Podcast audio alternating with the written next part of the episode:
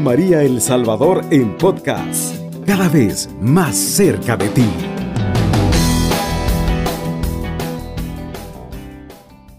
Queridos amigos de Radio María El Salvador, hoy estamos muy contentos porque cumplimos tres programas al aire con nuestros amigos Joana Vázquez y Carlos Marroquín, el brother que nos siguen acompañando este domingo para hablarles un tema tan importante y tan bonito como es qué se siente ser hijo de Dios. Porque no es lo mismo decir que somos hijos de Dios que sentirlo. Pero antes de presentarlos a ellos, que salude don Germán. Buenas tardes. Buenas tardes a todos los radioescuchas. Estamos felices de poder compartir con ustedes.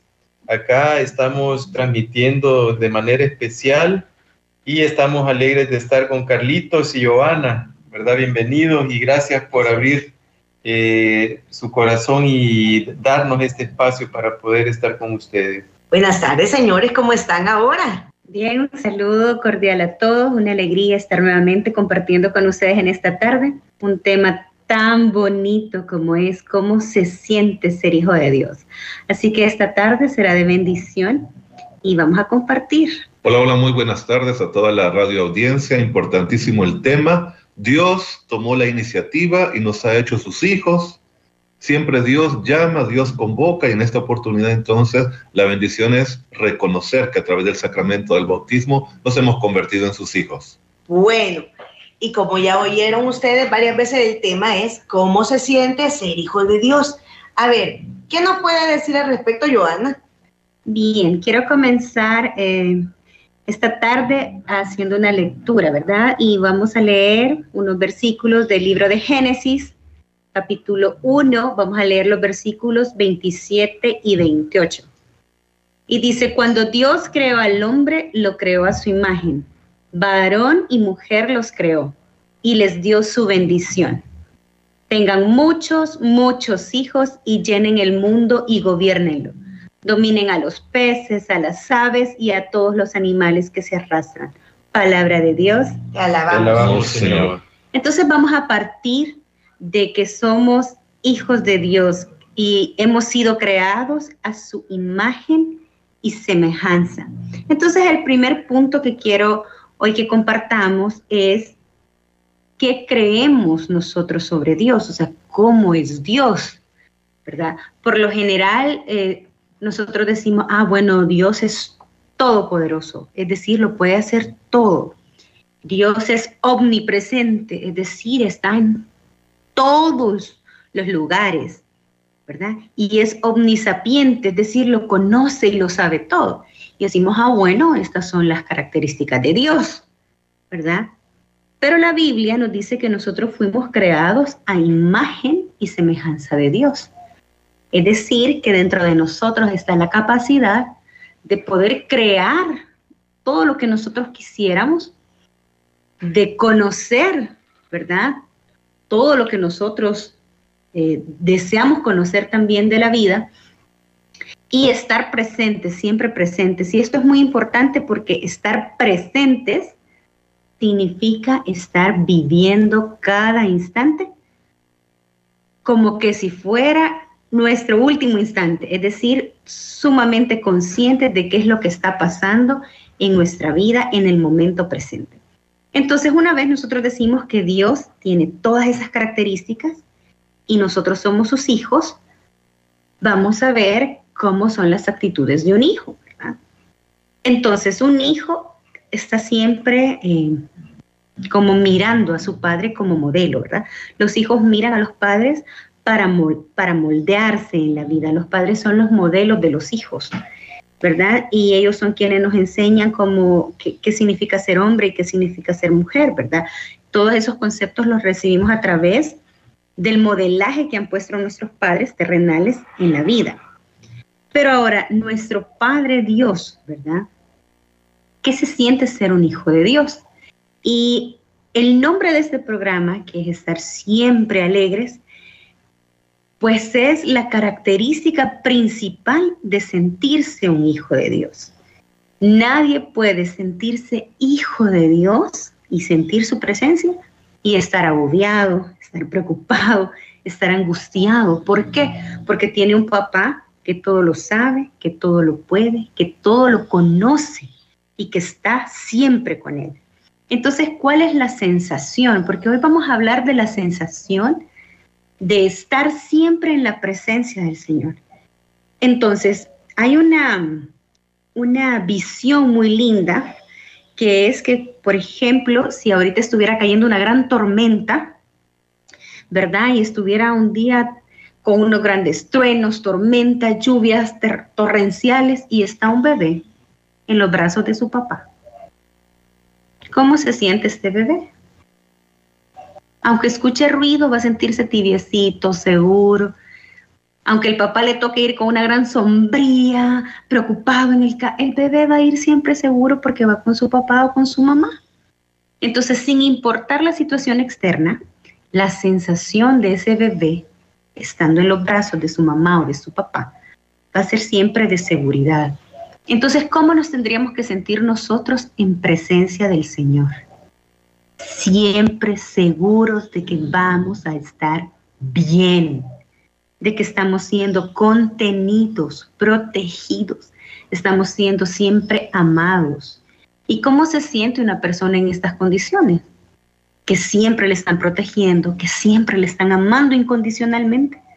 Siempre se va a sentir feliz, siempre se va a sentir segura. Entonces, muchas veces nosotros solemos decir que creemos en Dios, pero en nuestro día a día quizás no es coherente lo que decimos con lo que sentimos, porque vamos en la vida demasiado preocupados, demasiado angustiados, con muchos temores, con muchos miedos, inseguridades. Entonces, parte de sentirnos hijos de Dios tiene que ser esa sensación corporal en nuestro cuerpo de que siempre estamos siendo bendecidos, protegidos y contenidos en el amor de Dios. Carlitos. Sí, es importante ese aspecto que nos remarca el Génesis de ser imagen y semejanza de Dios. Somos imagen y semejanza en cuanto somos seres espirituales. Recuerde, no tenemos espíritu, somos espíritu. En un segundo momento, también somos seres con la capacidad de amar, a diferencia de los ríos, de las piedras. Nosotros, por ser seres, ser seres espirituales, sí podemos amar. Y Dios es amor y nosotros también somos amor y productos de ese amor. En tercer lugar, tenemos conciencia, tenemos libertad y somos seres constructores. De ahí viene la identidad entonces por la cual nosotros nos parecemos a Dios. No me gusta hablar del tema del pecado, pero ahorita lo quiero incluir en el sentido de qué nos separa de la imagen de Dios. Exactamente lo contrario, esas cinco virtudes. Si somos seres espirituales, nos volvemos absolutamente materialistas con el pecado. Si somos seres que amamos, eh, el pecado precisamente es la capacidad de odiar y de tener miedo. Si somos libres, nos esclavizamos y tenemos conciencia y voluntad también entonces la perdemos y nos hacemos destructores. Eso es lo que nos separa entonces de esa bendición de ser hijos de Dios. ¿Qué Bien, eh, yo cuando estoy acá con ustedes siento una gran alegría, empiezo a sentir amor, amor de mis amigos, amor de mi esposa y mis hijos también son parte de mi felicidad y son un regalo de Dios. ¿verdad? Yo me siento feliz de ser un hijo de Dios por los regalos, por los regalos que Dios me ha dado, ¿verdad? Eh, me siento muy, pero muy gozoso de poder recibir amor a cada momento y una característica importante que es Dios es el amor. ¿verdad? El amor está a cada momento en mi vida y debo de detectarlo a cada momento. Tengo que abrir mi corazón a cada momento. Yo les estaba contando acá mis amigos de un acontecimiento que pasó hace poco con una perrita. La perrita cuando estaba afuera y que yo iba a entrar a mi casa, ella me abrió la puerta, puso su pata sobre la puerta para que yo entrara a mi casa y ella se apartó. Es una muestra de amor. De parte de Dios a través de un animal. Y duele decirlo, mis amados amigos, pero muchas veces los animales dan mucho más amor que algunos seres humanos. Yo me siento muy alegre, Carlita, como dice el programa, ¿verdad? Que somos alegres y estamos siempre alegres porque somos hijos de Dios y recibimos amor. A mí me llama mucho la atención eh, la lectura que acabamos de hacer, porque se dice que si nosotros somos hechos a imagen y semejanza, Joana enumeraba las virtudes de Dios, que es todopoderoso, que es eh, omnipresente. omnipresente, que es omnisapiente. Y entonces nosotros, si somos hijos de Dios, pues también lo podemos todo. También lo podemos saber todo, también lo podemos hacer todo, pero con cómo? Pues no olvidándonos de esa identidad, porque yo siento que eso es lo que sucede de repente, que nos olvidamos que somos hijos de Dios y actuamos, como dijo Carlitos, en el materialismo, en la angustia, en el miedo, en, el desamor, como decía Germán. Eh, nosotros somos llamados a creer firmemente en que somos hijos de Dios y que hemos hecho, hemos sido hechos a imagen y semejanza. Quiere decir que si Él es un Dios de amor, nosotros también vamos a ser personas que aman sin límites como Él nos ama a nosotros. Que si el Señor es el dueño del oro y la plata, como se dice en la palabra de Dios, nosotros también podemos sacar adelante a nuestros hijos, podemos lograr nuestros sueños. Tener abundancia, tener prosperidad. Correcto, ¿por qué? Porque Dios, nuestro Padre, es abundante. Es abundante. Entonces, importante, Carlita, lo que tú estás diciendo, porque mencionamos las características de Dios, que pues en, nuestro, en nuestra mente, que es un tanto limitada, ¿verdad? Le hemos, hemos logrado descubrir esas características de Dios. Pero Dios principalmente es amor incondicional, ¿verdad? Es una fuerza creadora. Por eso es que Él es el creador y nosotros somos las criaturas. Pero ¿de dónde nacemos? Nacemos del amor. Yo cuando mi sobrino estaba pequeñito y él quería entender cómo era que, nacían los niños y, qué era lo que, que se necesitaba, ¿verdad? Y yo le hacía esta comparación muy linda y yo le decía, fíjate que para que nazca un niño se necesitan tres cosas. Al papá, a la mamá y a Dios. Entonces, Puede que un hombre y una mujer estén juntos y deseen tener un hijo, pero si no viene ese rayito del cielo, ¿verdad? A fecundar el amor de esas dos personas, no nace un bebé. O sea que para que nazca un bebé se necesitan las tres cosas, la intervención del papá y de la mamá y esa vida que baja como un rayito y que le da vida a ese bebé. Y entonces nace un niño. Y cuando un niño, una persona fallece, ese mismo rayito de luz sube nuevamente y regresa a su casa, a la casa del Padre. Y yo le decía, y esto es como que si la mamá es color amarillo y el papá es color azul. Y entonces cuando ellos dos se unen por este rayito que viene y los mezcla, sale el color verde, que sos tú. Pero sin ese rayito que mezcla esos dos colores, eh, no hubieses nacido.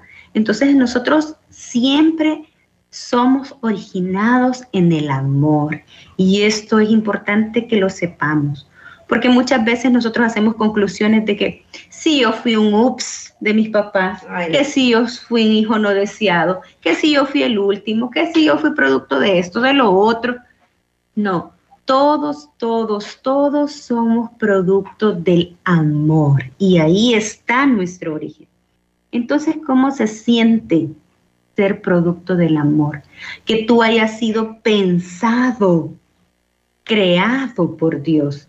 ¿Cómo se siente eso cuando nos sentimos especiales, cuando nos sentimos amados, cuando sabemos que nuestra existencia viene del amor más profundo que es el amor de Dios en un principio. Independientemente de nuestra historia, venimos del amor creador que nosotros le llamamos Dios, ¿verdad? En la Biblia dice que yo soy el que soy, ya ve, ¿verdad? Yo soy el que soy, ¿verdad?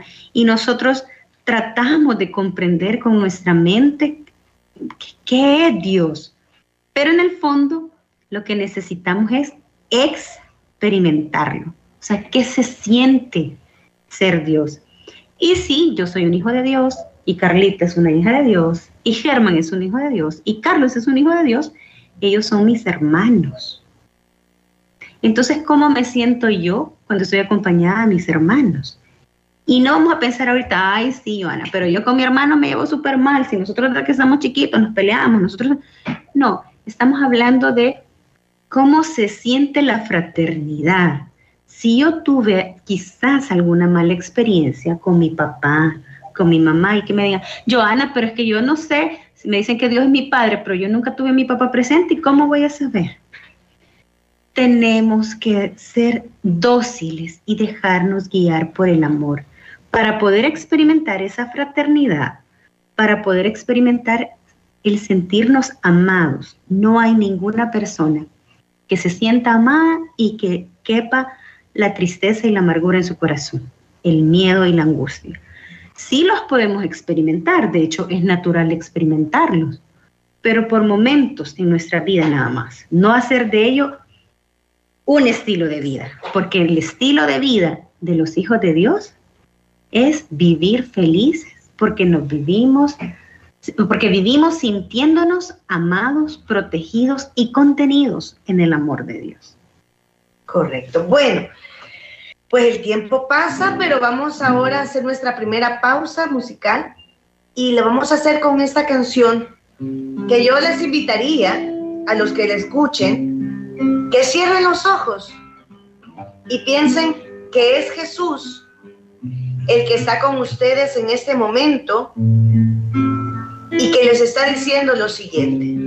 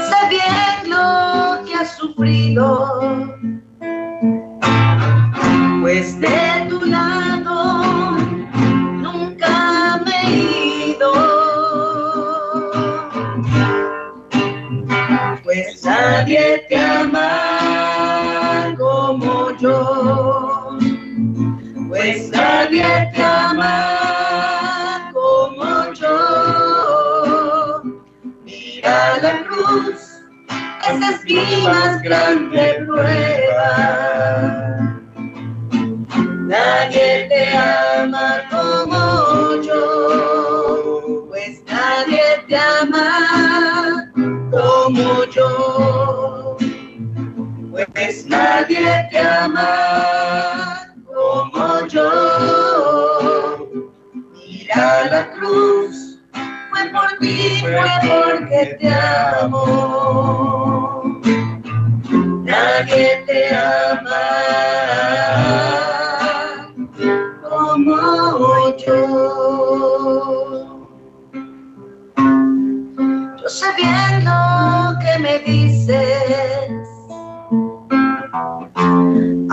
a veces no me hables. Yo sé bien lo que en ti sientes, aunque nunca lo compartes. Yo a tu lado he caminado junto a ti yo siempre he ido. Aún a veces te he cargado. Yo he sido tu mejor amigo, pues nadie te ama como yo. Pues nadie te ama como yo. Mira la cruz, fue por ti, fue porque te amo. Nadie te ama como yo. Y ya estamos de regreso en su programa. Siempre Siempre alegres. Bueno, y miren qué bonito el poder sentir que Jesús nos está diciendo siempre, a pesar de todas las circunstancias, a pesar de que eh, me podés ignorar, a pesar de que no me, no me busques, siempre yo voy a estar ahí. ¿Por qué? Porque soy tu mejor amigo, soy tu hermano, soy tu Dios, soy tu Padre, soy tu Señor. Entonces, ustedes piensan, amigos, que si Dios nos ama tanto, ¿por qué nosotros no podemos experimentar ese amor? ¿Por qué no podemos sentir nosotros que somos verdaderamente hijos de Dios? ¿Qué es lo que nos impide, además del pecado? Porque ya sabemos nosotros que el pecado es lo que nos, nos bloquea en primer momento, ¿verdad? Pero hay muchas veces que nosotros dejamos de pecar, tratamos de portarnos bien, pero no nos sentimos hijos de Dios. ¿Por qué? Yo pienso, Carlita, y parte de lo que yo he vivido, y voy a contar parte de mi testimonio, eh, es la religiosidad. Muchas veces eh, tengo tanto temor a cometer pecado que eso hace que yo pierda mi objetivo, que soy hijo de Dios. Muchas veces pensé en la santidad y ese anhelo de santidad hizo que yo me sintiera frustrado porque llegué a darme cuenta en, algún momento de que era un humano imperfecto y que cometí errores. ¿Verdad? Muchas veces dicen de que los santos no se dan cuenta que están en camino de santidad y que son santos. ¿Verdad? Y es parte de lo que a mí, en, en lo personal, me obstaculizó es esto que usted está preguntando, ¿verdad? ¿Vos sentís que lo que te obstaculizó el, el, el, sentir como el sentirte hijo de Dios fue enfocarte más en, en el título, digámoslo así? En la desesperación de buscar el perdón, uh -huh. porque estaba cometiendo pecados.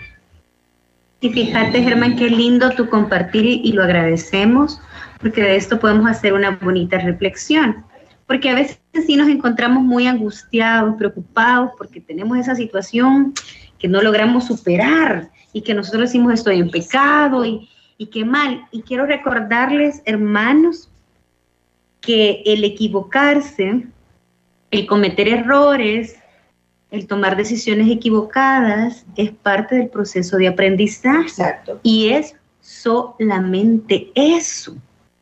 Es no existe un niño que pueda aprender matemáticas sin practicar y practicar las sumas y las restas, sin equivocarse y volverlo a intentar. Entonces está esa parábola linda del Padre Misericordioso que le da su herencia Así a los es. hijos, ¿verdad?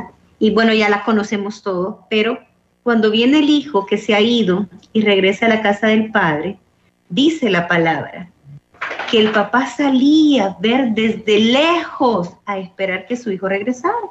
Y cuando su hijo regresó, lo abrazó, le puso una capa, un anillo en su dedo, estaba tan feliz. No fue un papá que le dijo, bueno, ¿y vos qué anduviste haciendo? Te estaba esperando, ¿viste que te dije? No, es que ya sabía. No le dijo absolutamente nada. Y el otro hijo estaba celoso le dice, papá, pero yo que estoy aquí siempre con vos y no me das nada. ¿Y qué le dijo el papá? Hijo, si todo lo que tengo es tuyo. Todo, cada, si no me has dado ni un, ni un cabrito, corderito para comerme. Si todo lo que tengo hace fiesta cuando querrás y esto es tuyo. Y nosotros decimos, Joana, pues sí, pero ese es Dios y nosotros no. Y les quiero recordar que somos imagen y semejanza de Dios y tenemos esa capacidad. Y aquí voy a hacer un llamado a los que son papás y mamá y quiero que se recuerden cuando sus hijos estaban comenzando a caminar y estaban los niños y ustedes estaban, lo ponían así a un metro de ustedes, le abrían los brazos, lo miraban, le sonreían, animando al niño a que llegara a sus brazos y diera sus primeros pasos. Y cada vez que el niño se caía, usted le decía, ay no, este cipote no va a aprender a caminar nunca, ya te caíste como cinco veces y no te has levantado. Ay, este cipote nunca va a caminar, ¿verdad? O le daban una sunalgada porque no caminaba. No. ¿Qué encuentra el niño cuando está aprendiendo a caminar y levanta la mirada? El papá que lo está que está sonriendo con los brazos abiertos. Y ese papá, esa mamá fueron ustedes. Sí tienen ustedes la capacidad de estar esperando. O sea, tenemos la capacidad de observar en la otra persona que está pasando un proceso de aprendizaje, que se cae y que se va a levantar y que se va a volver a caer y que se va a levantar. Y tenemos la capacidad de estar en espera amorosa con una sonrisa. Y cada vez que usted se encuentre en una situación difícil y no encuentre fuerzas para levantarse, ponga en su mente y en su corazón la imagen del Padre que le está sonriendo y esperándolo. No le va a gritar, no le va a reclamar, no le va a decir nada. Le va a decir, hijo, todo lo que tengo es tuyo. Le va a poner un anillo en el dedo. Cada vez que usted se caiga, recuerde que es parte del proceso de aprendizaje, que ningún niño nace caminando todos se caen. Y usted como papá y como mamá ha estado ahí. ¿Y por qué al niño no le dice a este niño que no se apura, hombre, no aprende a caminar, ya se cayó tres veces? No, porque comprende que es un proceso natural. Entonces, ¿qué nos hace sufrir? ¿Y qué nos hace ya no sentirnos hijos de Dios? Desconocer ese proceso natural. Vamos en camino y nos vamos a equivocar. Y algunas veces vamos a perder y algunas veces vamos a ganar. Y así vamos a ir, es parte del proceso. Pero ¿cómo se siente un hijo de Dios? Bueno, se siente como cuando uno levanta la mirada y encuentra una sonrisa. Así se siente. Entonces tenemos que permitirnos en nuestro corazón experimentar a Dios así. ¿Qué es lo que nos bloquea para que no nos podamos sentir hijos de Dios? Lo que estamos pensando. Y que nosotros pensamos quizás que Dios es perfecto. Perfecto. Ajá. Y Dios es perfecto. Sí, pero nosotros no tenemos por qué ser. Pero vamos en camino a la perfección. Vamos en camino a la perfección. Y yo quiero que es, es un proceso. Exactamente, es un proceso. Y yo creo, quiero que usted se haga esta pregunta. Si Dios todo lo puede, si Dios todo lo sabe, si Dios todo lo conoce, ¿se habrá equivocado al crearlo usted? ¿Será que Dios se equivocó y le salió eh, eh, con error ese modelo? no, Dios no se ha equivocado. Si existimos es porque fuimos creados. Recuerden, nuestro origen está en un amor infinito. Ahí, ahí nacimos. Dios no se equivocó, ni contigo ni conmigo. Es ahí.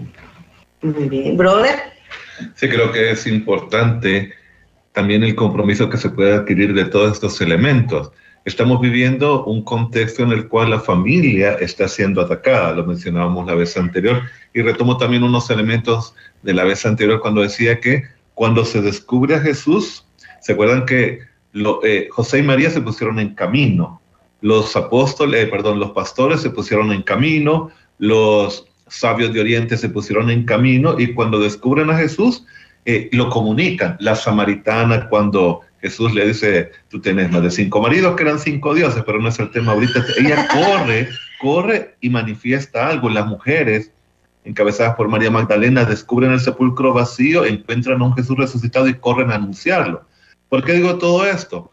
Retomo las palabras de Monseñor Osvaldo Escobar, que nos dice constantemente, el mundo está cansado de maestros el mundo quiere testigos.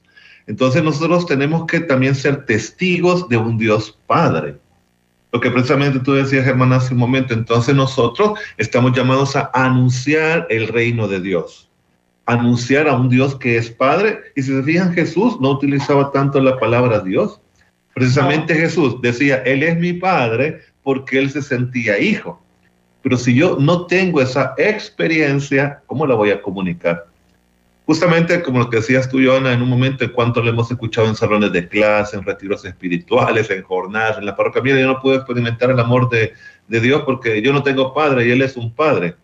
Buena zafadita de la gente. Mire, yo no tengo mamá, entonces ¿cómo puedo saber el amor de una madre? Porque Dios es padre y madre, lo decía Juan Pablo II. Exactamente, tiene que evidenciarse esa calidad de que Dios es padre con mi vivencia. Si yo digo Dios es padre, yo me tengo que sentir hijo pero si son sencillamente, repito palabras, conceptos, la gente que está oyendo las clases, las prédicas, los seminarios no siente esa experiencia. Cuando ustedes dicen, fíjense que ayer tenía hambre, se me acercó un ancianito con hambre, yo el pan que me iba a comer, el chori que me iba a comer, se lo di al anciano. Eso a la gente le pega. Los testimonios de vida son claves en el proceso de evangelización. No es un conjunto de conocimientos que le comunicamos a la gente, sino un conjunto de experiencias. Por eso Jesús tuvo pegue, discúlpenme la palabra, por eso los apóstoles tuvieron pegue, por eso Papa Francisco tiene pegue y nosotros debemos tener pegue, porque comunicamos experiencias, no conocimientos. Y la gente necesita, si este siente a Dios como papá, si es que hubo terremoto, le han subido el precio a todo, la gasolina llegó a 8 dólares y este no deja de sonreír. Exacto. Entonces, ¿y por qué, por qué sos así? Que sos loco, que no vivís. No, es que a mí no me importa eso, porque Dios me ama, yo siento su amor. Y eso se comunica y se radia. Entonces yo quiero ser como este. Pienso en Don Bosco en este momento, que es el santo con el que yo crecí. ¿Por qué muchachos pobres, muchachos huérfanos, muchachos violentos se hicieron salesianos? Porque querían ser como Don Bosco, porque bueno, este Don Bosco también era pobre, eh, y, puchica, tiene tantos problemas en el oratorio y siempre está alegre. Yo quiero ser como él. Entonces el cristianismo tiene que comunicar una experiencia de vida. No tanto la encíclica de memoria, les voy a hablar sobre eh, tal encíclica, tal carta apostólica, sino vivenciar. Y la experiencia es exactamente el reino de Dios.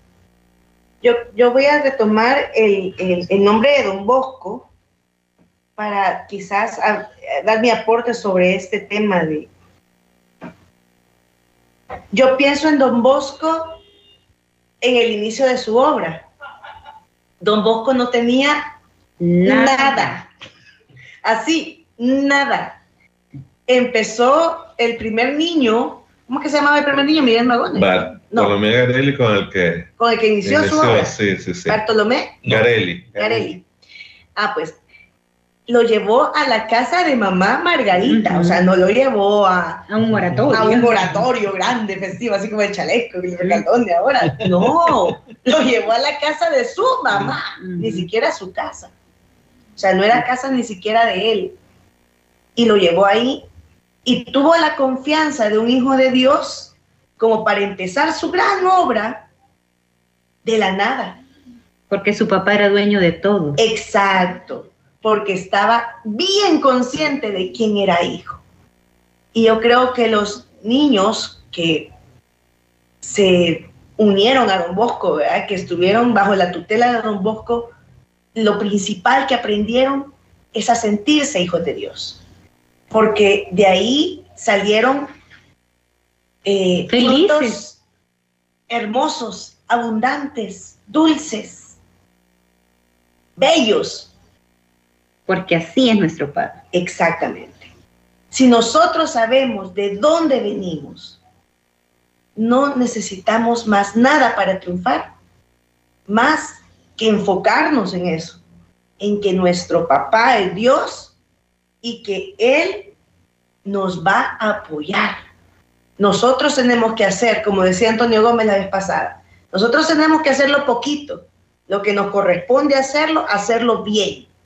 Y Él va a hacer lo mm. extraordinario.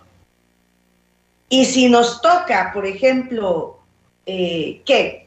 Ahora que estamos hablando contigo de, de ordenar finanzas, pues nosotros vamos a ponernos la disciplina y Dios nos va a dar La bendición. la bendición. Eh, si queremos poner un negocio, nosotros vamos a, a luchar por ver cómo hacemos para poner ese negocio y Dios va a traer los clientes. Si nosotros queremos restaurar nuestra familia, pues nosotros tenemos que perdonarnos entre nosotros y ver cómo hacemos para, para solucionar todos los problemas que tengamos, pero Dios nos va a dar la paciencia, el amor y va a renovar la, la pasión y el, y, el, y el amor que quizás no exista en, en este momento. Si queremos eh, ¿qué? que nuestra comunidad prospere y que se haga más grande y que la gente venga a la iglesia, pues tenemos que dar buen testimonio. Y yo digo, ¿quién no va a querer llegar a la iglesia si cuando llega lo reciben con una sonrisa? Correcto. Pero ¿quiénes tienen que dar esa sonrisa? Nosotros. Nosotros. Y No fíjense que dé. es tan importante porque yo creo que no puedo sentirme hija de Dios sin estar feliz, sin estar contenta. Y Carlos hablaba sobre la sonrisa. Y fíjense que yo a veces antes de, de comer, yo pruebo la comida antes de hacer la oración.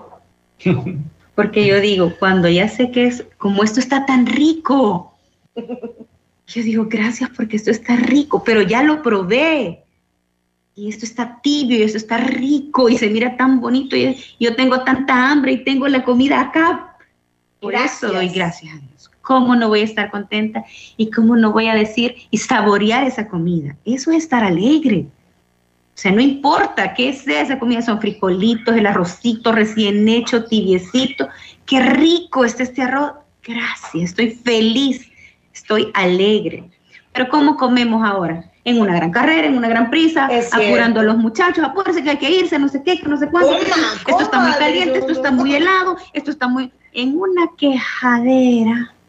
Eso Sí. no es ser hijo de Dios. Porque ¿cómo me tengo que sentir? Alegre. Alegre.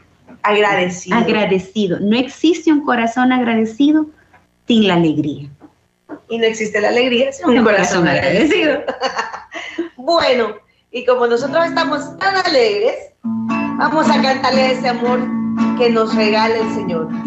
El amor de Dios es maravilloso, el amor de Dios es maravilloso, el amor de Dios es maravilloso.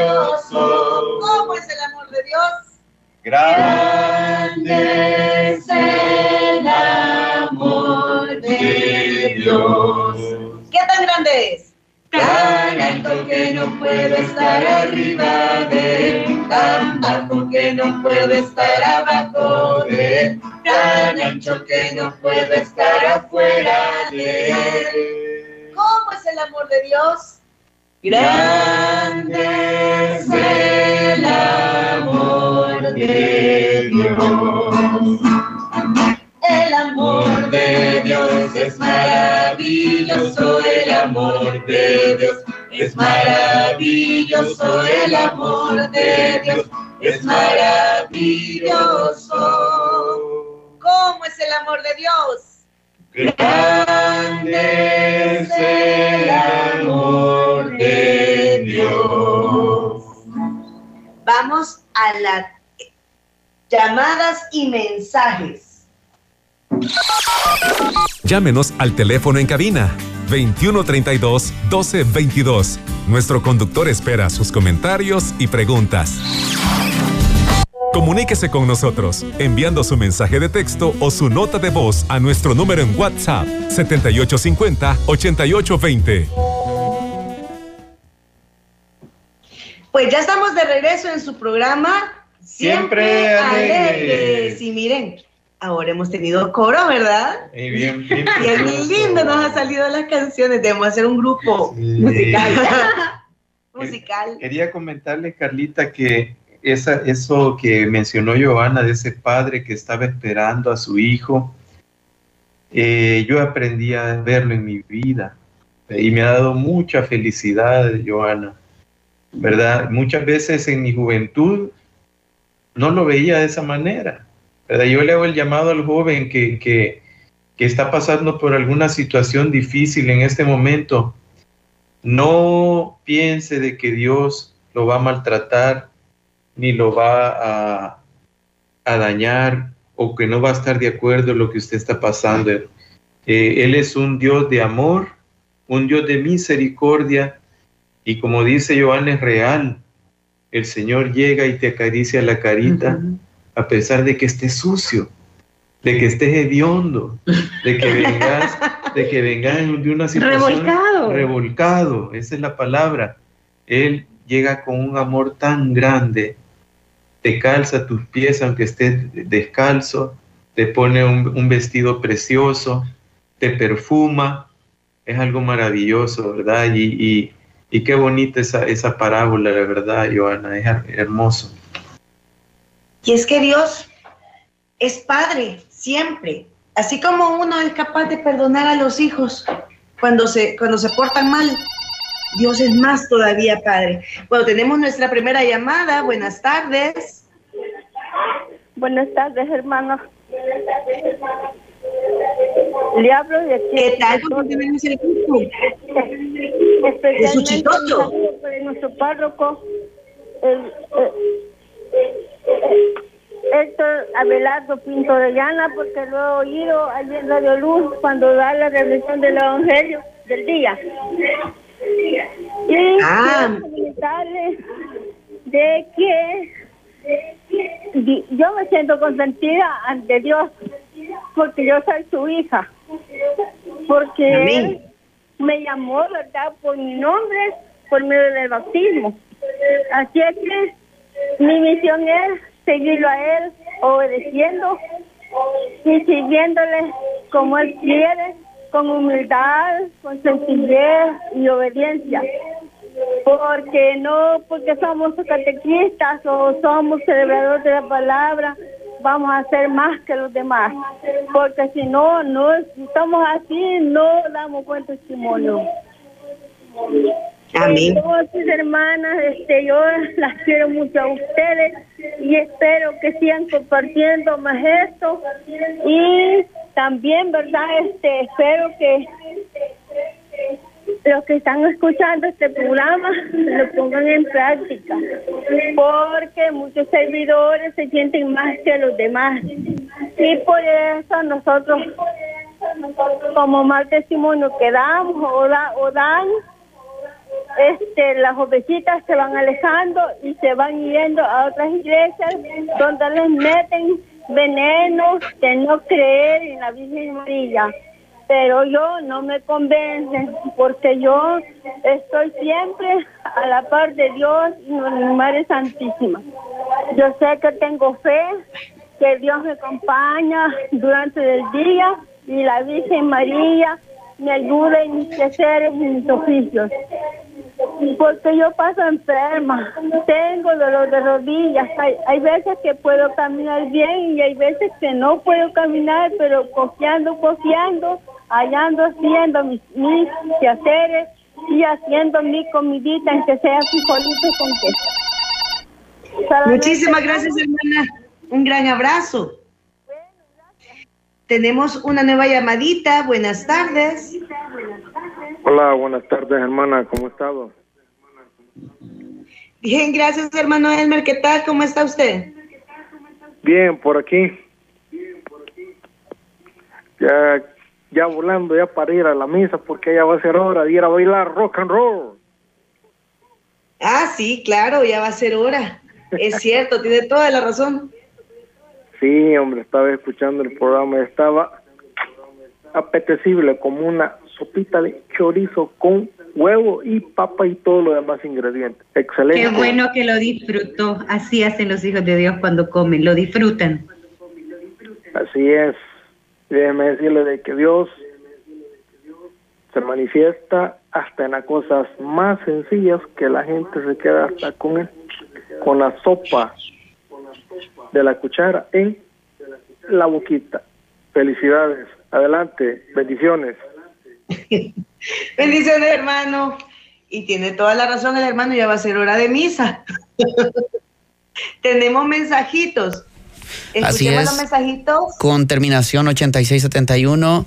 Gracias, Dios les pague, hermanos que nos animan. Dios les bendiga en especial. Les agradezco al hermano Germán por compartir su experiencia y testimonio que me ha servido mucho porque me pasa algo similar. Me llamo José, dice.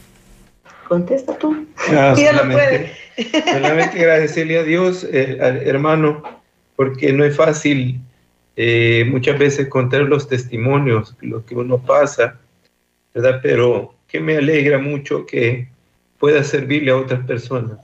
Pues para glorificar el nombre del Señor estamos y pues hoy es un día bonito, muy hermoso, pero también algo tristón porque es el tercer programa de nuestros amigos y la otra semana no van a estar con nosotros, pero bueno. Pero más adelante lo vamos a volver a tener primero Dios. La vamos a volver a llegar. Entonces, bueno, hermanos, yo les invito, miren, si ustedes de repente son un poco enojaditos, un poco mandoncitos, un poco negativos, criticoncitos, deben de revisar, ¿será que de verdad me estoy sintiendo hijo de Dios? Porque un hijo de Dios está siempre alegre. Entonces, eh, revisemos, revisemos qué, qué es lo que yo estoy pensando que me bloquea, que no me permite sentir ese amor, ¿verdad? Que me hace andar siempre como como en el enojo, en, la crítica, en el juicio. Y recuerden que Dios nos ha dado el mejor de los ejemplos en esa parábola tan linda de, del el Padre amoroso, ¿verdad? Si usted está frente a una situación con un hermano, deje de estar regañando. O sea, deje de estar criticando, regale un abrazo, regale una sonrisa, regale un te comprendo, pero no, de, no enojado. O sea, somos imagen y semejanza de Dios y tenemos toda la capacidad de dar ese abrazo. Tenemos toda la capacidad de dejar de soltar aquel gran retajil de, de enojo, de reprochos, de reclamos de hace 20, de hace 30, no sé cuántos años Dejemos eso a un lado y abramos nuestros brazos. Solo tenemos que dar una sonrisa, tenemos que dar un abrazo y entender que los demás y nosotros también estamos pasando por un proceso, ¿verdad? Y que estamos todos en camino, como decía el brother, en camino, tenemos que ponernos en camino. ¿En camino a dónde? Hacia el amor que nos creó. Y no hay otra forma de experimentar el amor que a través de la felicidad, del bienestar, de la alegría, de la seguridad. Aunque dice la palabra, aunque transite por sendas oscuras, yo no tengo ningún miedo. No tengo ningún miedo. No tengo ningún miedo porque soy hijo de Dios. Entonces, hermanos, si nosotros decimos que creemos en Dios y que somos sus hijos, tenemos que ser coherentes con eso y sentir aquella seguridad plena en Dios. ¿Cómo va por la vida alguien que se siente seguro? Va tranquilo. Claro, pongámonos las pilas, trabajemos, pero con la plena certeza de que lo que nosotros estamos haciendo, Dios lo va a bendecir. Porque dice la palabra, y se lo vuelvo a leer, cuando Dios creó al hombre, lo creó a su imagen. Varón y mujer los creó y les dio su bendición. Entonces, ¿nos vamos a equivocar? Sí. ¿Vamos a, tomar a veces decisiones erradas? También. Pero si nosotros nos mantenemos como hijos de Dios, Él nos va a dar su bendición.